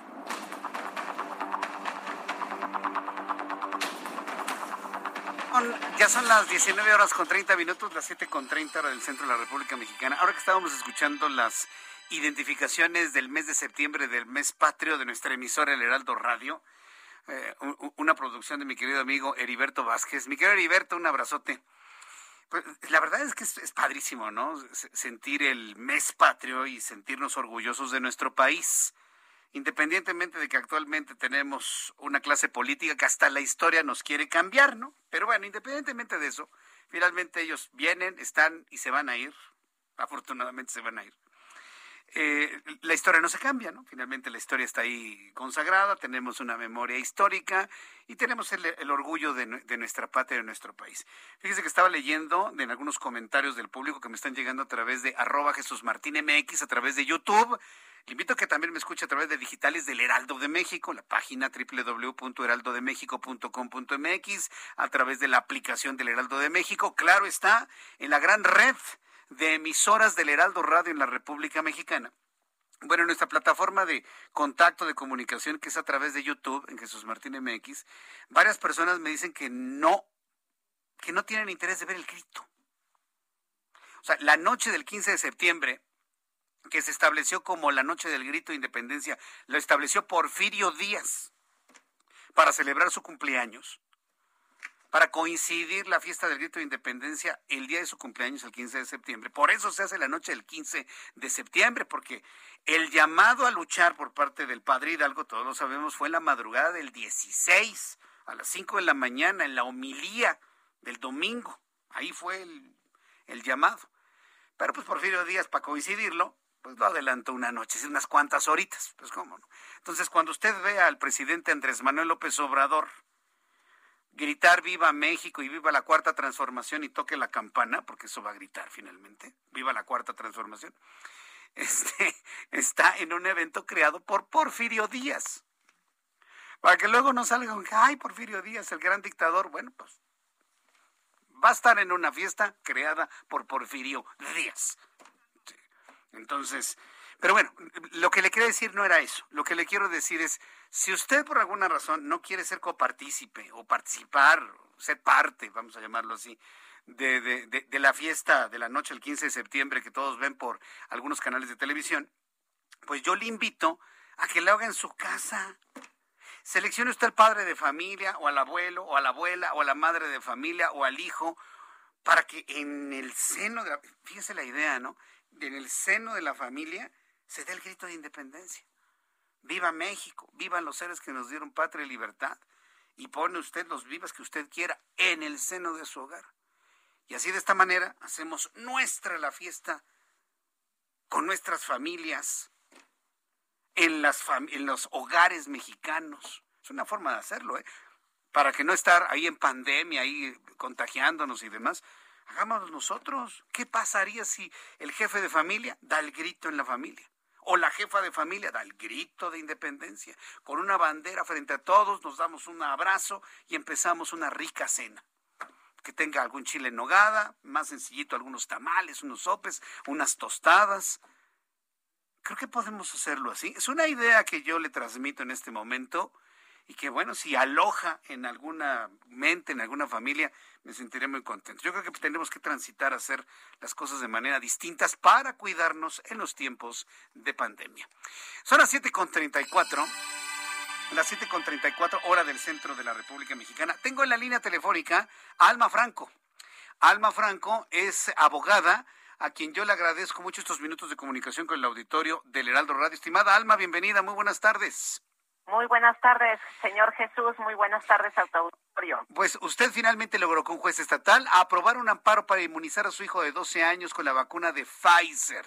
Y tal parece que el éxito de esta acción legal animó al menos a 200 padres de familia, entiendo que aquí de la capital de la República y otros estados, para emprender procedimientos y amparos similares.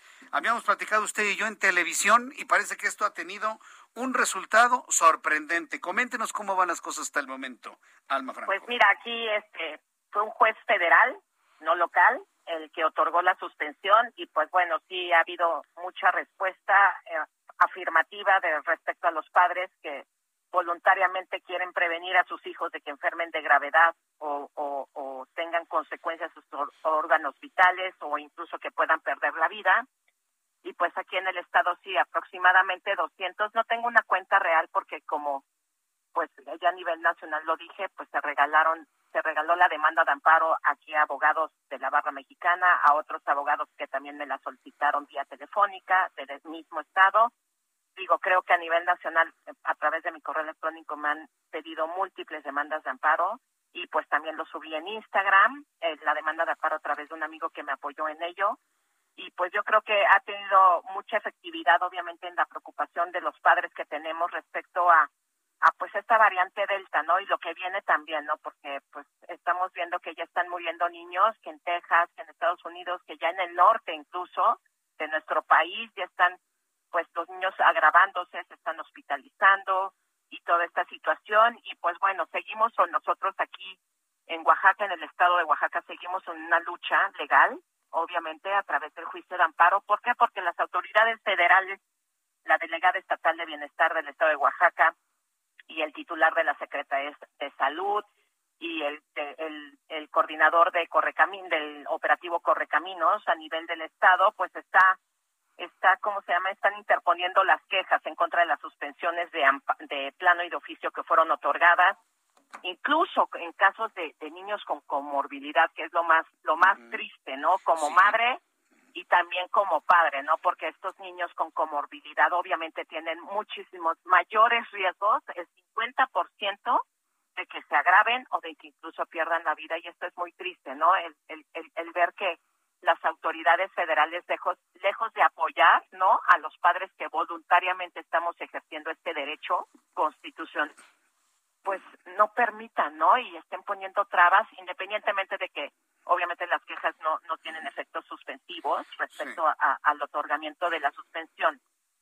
Pero bueno, finalmente, pues seguimos en la lucha, creo que ya vamos avanzando ahorita en tres casos, incluyendo el de mi hijo, pues ya se tienen, este, eh, ya se, se les realizaron los, los estudios clínicos que solicitó el juez previo a la inoculación y pues bueno, ya vamos avanzando en este esquema, en la mitad de la suspensión, ahora falta la ejecución material, ¿no? De la inoculación, porque pues bueno, los niños han salido, en, en particular mi hijo, que pues es un niño sano, el de otra persona que hoy también lo llevó a, a al Hospital de la Niñez Oaxaqueña, pues ya se determinó que también está sana. Eh, la otra persona que llevó también a su menor de edad, pues que está bien. Entonces, pues estamos esperando ya nada más los informes del hospital para que lleguen a la Secretaría de Salud y la Secretaría de la Salud eh, lo remita al juez cuarto de distrito, pero pues ya vamos pues de poquito en poquito y obviamente pues con todas estas trabas legales que obviamente trabas legales en el aspecto de que ya, ya determiné que ya ya manifesté que no suspenden, pero pues sí es bastante triste ver que la autoridad federal pues está ejerciendo este tipo de situaciones, ¿no? Sí, y, ¿sabes lo que valdría la pena eh, como, sugerencia, abogada Alma Franco? Pues eh, eh, apoyarse con el INAI, con el Instituto de Transparencia, para que verdaderamente se confirme que en México ya hay 100 millones de vacunas, porque... sí, claro, no, bueno, y también tenemos que... tengo entendido, entendido que también en el informe del presidente dijo, ¿no? Que ya teníamos quién sabe cuántos vacunados a nivel nacional. Todo eso lo puse desde el inicio incluso de, en las demandas viene que incluso ha regalado vacunas, ¿no? Eso implica que hay suficiencia de vacunas, ¿no? En, el país, y las exacto, si, si las está regalando también América del Sur, pues bueno, entonces quiere decir que el, Estado mexicano tiene la suficiencia de, de, de, esta, de esta vacuna. Pero bueno, finalmente seguimos en la lucha, Jesús, y, y, bueno, no voy a desistir, ya me han hablado amigas, oye, ¿por qué no? Ya mejor vámonos a Estados Unidos, ya deja y pues finalmente sí me dan ganas, pero digo, no, fui la precursora de esto, de esto, de esto, y pues no puedo desanimarme, no puedo desanimar a, la, a, toda la, gente que creyó en este amparo, en las suspensiones que se están otorgando de, de, oficio y de plano. Y pues bueno, estamos en la batalla, obviamente ya tenemos una resolución del segundo tribunal colegiado del décimo tercer circuito aquí en el estado y muy lamentable no fue una resolución por unanimidad de votos, ¿eh? déjame decir. Hubo una, un, un magistrado que sí determinó, dijo, los niños están muriendo, no a la discriminación de este grupo etario, sin embargo, dos, dos magistrados refirieron que, que ¿cómo se llama?, determinaron que, que, que no había discriminación porque había un esquema y, y, que los niños no se estaban muriendo, ¿no? Es, fue muy triste ver que resolvió así un tribunal colegiado cuando las estadísticas ya te están mostrando otra cosa, ¿no? Con la actualidad, basándonos en, el hoy mismo, de cómo estamos en la pandemia, de la angustia que representa esto para nosotros, para nosotros como padres y para los menores de edad, ¿no? Obviamente, porque les causa inseguridad, miedos, temor de que si se contagian no saben si, si su sistema inmunológico va a responder afirmativamente para tener pues un contagio leve o sin síntomas, ¿no? Y todas estas situaciones, pues que no las vio el tribunal. Obviamente yo ya le he pedido al tribunal que por favor le pida a la Suprema Corte ejerza la facultad de, de, atracción para que determine en base al a los motivos que dieron dos magistrados en ese tribunal si son acordes a lo que se trata de la no discriminación hacia este grupo vulnerable y lo que es el acceso a, a, a, la salud, a la prevención y su concreción también respecto a este grupo etario, ¿no? Entonces, esperemos, no he tenido ahorita una respuesta por parte del tribunal respecto a las quejas que se han presentado y respecto obviamente también a esta facultad de atracción que le solicité, este, le pidieran a, la Suprema Corte de Justicia de la Nación. Pues eh, yo le quiero agradecer mucho, abogada Alma Franco, el que nos haya explicado cómo va todo este, este procedimiento y, sobre todo las expectativas que ha generado. Eh, yo creo que va a ser un legado muy importante para quienes no tienen la posibilidad de viajar a los Estados Unidos para vacunar a sus hijos, pues el que se pueda hacer aquí en México presionando a la autoridad y que esa presunción de tener 100 millones de vacunas o más pues que se vea en el ejemplo también vacunando a los menores de edad. Yo le agradezco mucho, eh, Alma Franco, el que me haya tomado esta comunicación el día de hoy. Muchas gracias a ti, Jesús, y muchas gracias a tu auditorio. Gracias, que le vaya muy bien. Buenas Hasta noches. luego. Muy buenas noches. Es Alma Franco, abogada. Hemos platicado con ella también en el Heraldo Televisión. 100 millones de vacunas. ¿Que México es de los países que más vacunas tienen? Pues que se vea, señores. Ya basta de puras, ¿cómo, dice mi amigo Víctor Trujillo? Ya basta de maquetas. Hechos, cosas, los queremos ver. Hay 100 millones de vacunas, órale. A poner vacunas y las que faltan, ya adultos mayores, ya los jóvenes, ya los menores de 12 a 18 años y por qué no a los niños. Me vienen aquí a presumir. Ah, la, cuarta transformación ya logró quién sabe cuántos millones de vacunas. Qué bueno por Marcelo Ebrard que ha sido el que ha gestionado la llegada de todo este biológico a nuestro país, pero que no se quede nada más en un dato de mañanera o en un dato de mensaje político por informe, que se vean los hechos, que empiecen a vacunar a los niños, pues qué, ¿cuál es el problema? Porque dice Gatel, el impresentable Gatel, que no se enferma tanto a los niños, ¿Qué se le olvida que hay niños con cáncer? ¿Se le olvida que hay niños diabéticos? ¿Se le olvida que hay niños obesos? ¿Se, se le olvida que hay niños con múltiples enfermedades y que son los primeros que deberían ser vacunados porque el preservar la salud de la ciudadanía mexicana es un precepto constitucional? Lean la Constitución. Ya no les pido que lean otra cosa. Lean la Constitución, señores. Por el amor de Dios. Bueno, eh, eh, cuando son las 7.43, las 7.43 horas del centro de la República Mexicana, oiga, me llegó una, información interesantísima interesantísima. Escuche usted, no, esto va a causar revuelo y todo tipo de críticas mañana temprano, al mediodía y en la tarde y en la noche a todas horas. El grupo parlamentario del PAN en el Senado de la República, escuche usted esto, súbale el volumen a su radio. El grupo parlamentario del PAN en el Senado, según Animal Político, que es mi fuente, firmó una alianza con el presidente del partido Vox, Santi Abascal, eh, de, la, eh, de la ultraderecha española con el avance del, contra el avance del comunismo. Es decir, los panistas firman con Santi Abascal, está en el, en el Twitter del grupo parlamentario del PAN del Senado de la República, en Twitter, ahí, lo puede usted ver, se ha firmado un acuerdo para evitar el avance del comunismo el avance del comunismo. Lo subrayo para que vea usted la profundidad de lo que esto significa. Los legisladores firmaron un documento nombrado Carta de Madrid, en la que dicen unirse en defensa de la libertad, la democracia y la propiedad privada.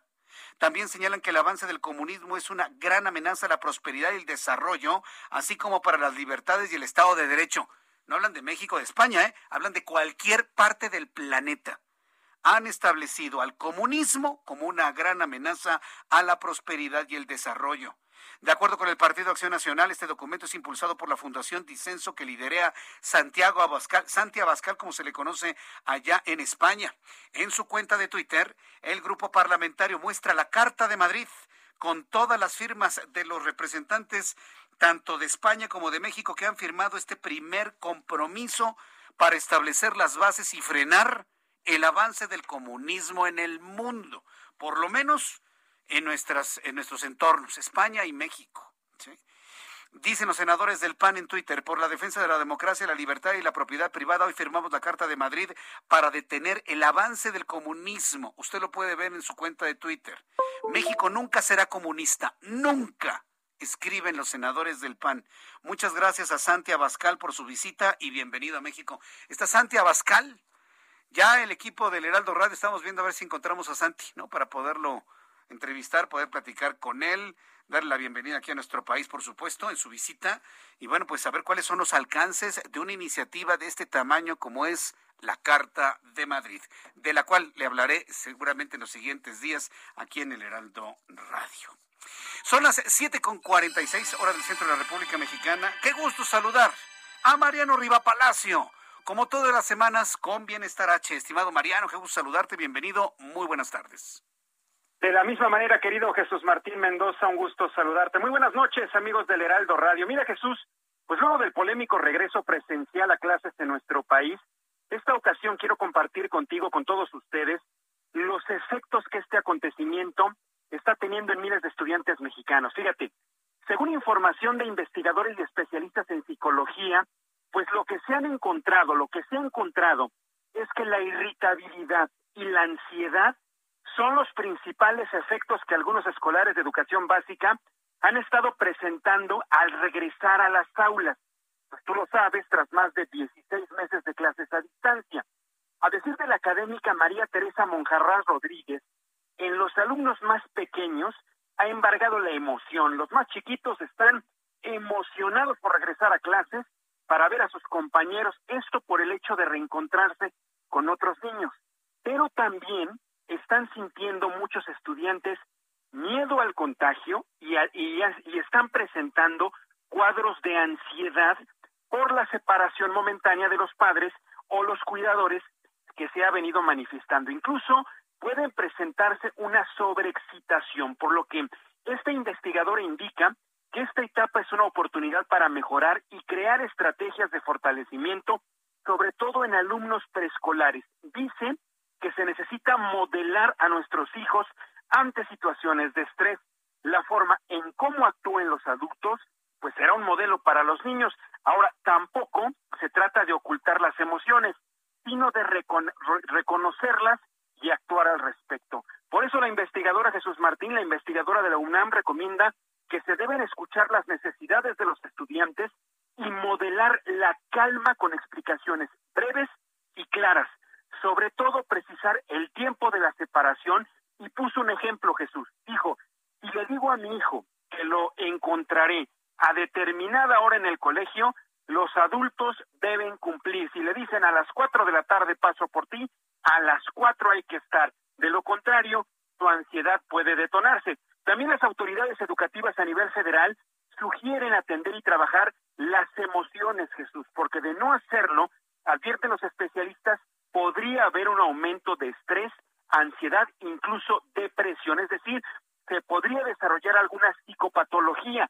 Por eso algunas de las acciones que podrían aparecer en los siguientes días en los niños, de acuerdo con Laura Hernández Trejo, ella es especialista en juego y desarrollo infantil de la Facultad de Psicología, lo que se puede presentar son las denominadas conductas de aseguramiento. Significa que los niños buscan estar físicamente más cercanos a sus papás, y no querer estar separados en ningún momento, lo que puede generar males estomacales, dolor de cabeza o que se vuelvan irritables. Cuando un niño, Jesús, se siente abrumado, tiene poca claridad, claridad en lo que está sintiendo, incluso el ritmo cardíaco se les puede acelerar, Jesús, temblarles las manos o la cara se les puede poner roja. La solución es ayudarles con métodos que sean de juego, establecer rutinas, por eso se les dará, para eso se les dará certidumbre de lo que sucederá, colocar una cartulina o pizarrón en casa donde se peguen sus creaciones en el colegio, es decir, dibujos, ¿no? Cosas que hagan en clases y cómo les está yendo en sus primeros días en las aulas. Pero cabe destacar, Jesús, que así como hay debilidades, también hay fortalezas. Hay estudiantes que pueden reafirmar la facultad, ¿no? Reafirmar sus fortalezas, sus habilidades con el regreso a las aulas. Eso es lo más importante a detectar, Jesús. Tanto hay que identificar lo bueno como hay que identificar lo malo que les está ocurriendo a los alumnos esta etapa que están regresando, por lo menos los que sí están regresando de manera presencial a las aulas. Entonces, ya para terminar, querido Jesús Martín, amigos del Heraldo Radio, lo que están detectando son emociones de ansiedad e irritabilidad en la mayoría de los niños que están de vuelta en los salones de clases. Pues sí, sí, sí, el, el, el, impacto es muy importante, también es un asunto que hay que medirlo, lo estaban manejando como una gran solución y mira los efectos que ya nos compartes y no ha terminado ni la primera semana de clases. Estimado Mariano Rivapalacio, tus cuentas de Twitter, tu contacto con el público para que te sigan, te escuchen, te escriban.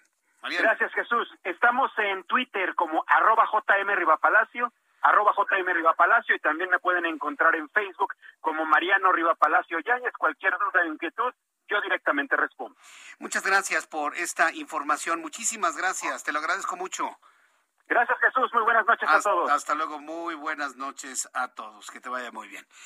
Son las 7.52, las 7.52. Ahí están las eh, formas para seguir a nuestro querido compañero Mariano Riva Palacio. Me está confirmando Ángel Arellano, Giovanna Torres, nuestro equipo de producción y de coordinación de información, que mañana a las siete y cuarto, mañana a las siete y cuarto voy a platicar con Santiago Abascal.